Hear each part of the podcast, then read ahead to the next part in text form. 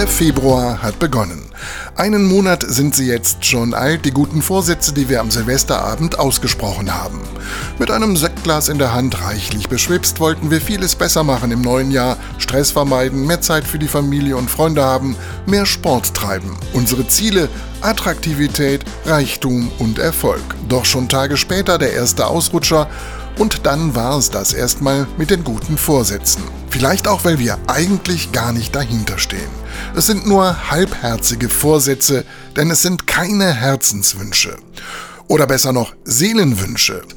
Bei wirklichen Seelenwünschen geht es weder um einen schlanken Körper noch um Reichtum und Erfolg. Nein, es sind die Dinge, die man sich schon immer gewünscht hat. Etwas, was sofort in den Sinn kommt, wenn jemand nach dem allergrößten Wunsch fragt.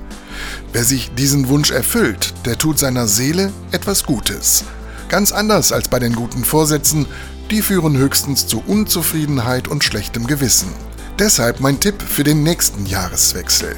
Wir sollten alle auf unsere innere Stimme hören, die nennt uns unsere wahren Wünsche, unsere Seelenwünsche. Für mich passt dazu ein Satz, den Jesus zu seinen Freunden gesagt hat. Was hilft es dem Menschen, wenn er die ganze Welt gewinnt und nimmt doch Schaden an seiner Seele? Bernhard Tubbs, FFN Kirchenredaktion.